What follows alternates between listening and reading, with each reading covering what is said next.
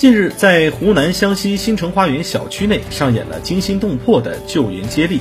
一名五六岁的小女孩从自家五楼防盗窗爬出后，坠落悬挂在三楼防盗窗外。千钧一发之际，正在家里给孩子冲奶粉的三楼邻居急忙冲过去，将手伸出防盗窗外，紧紧抱住孩子。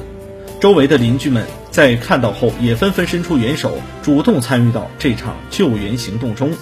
不久后，消防队员赶到现场，将孩子成功解救。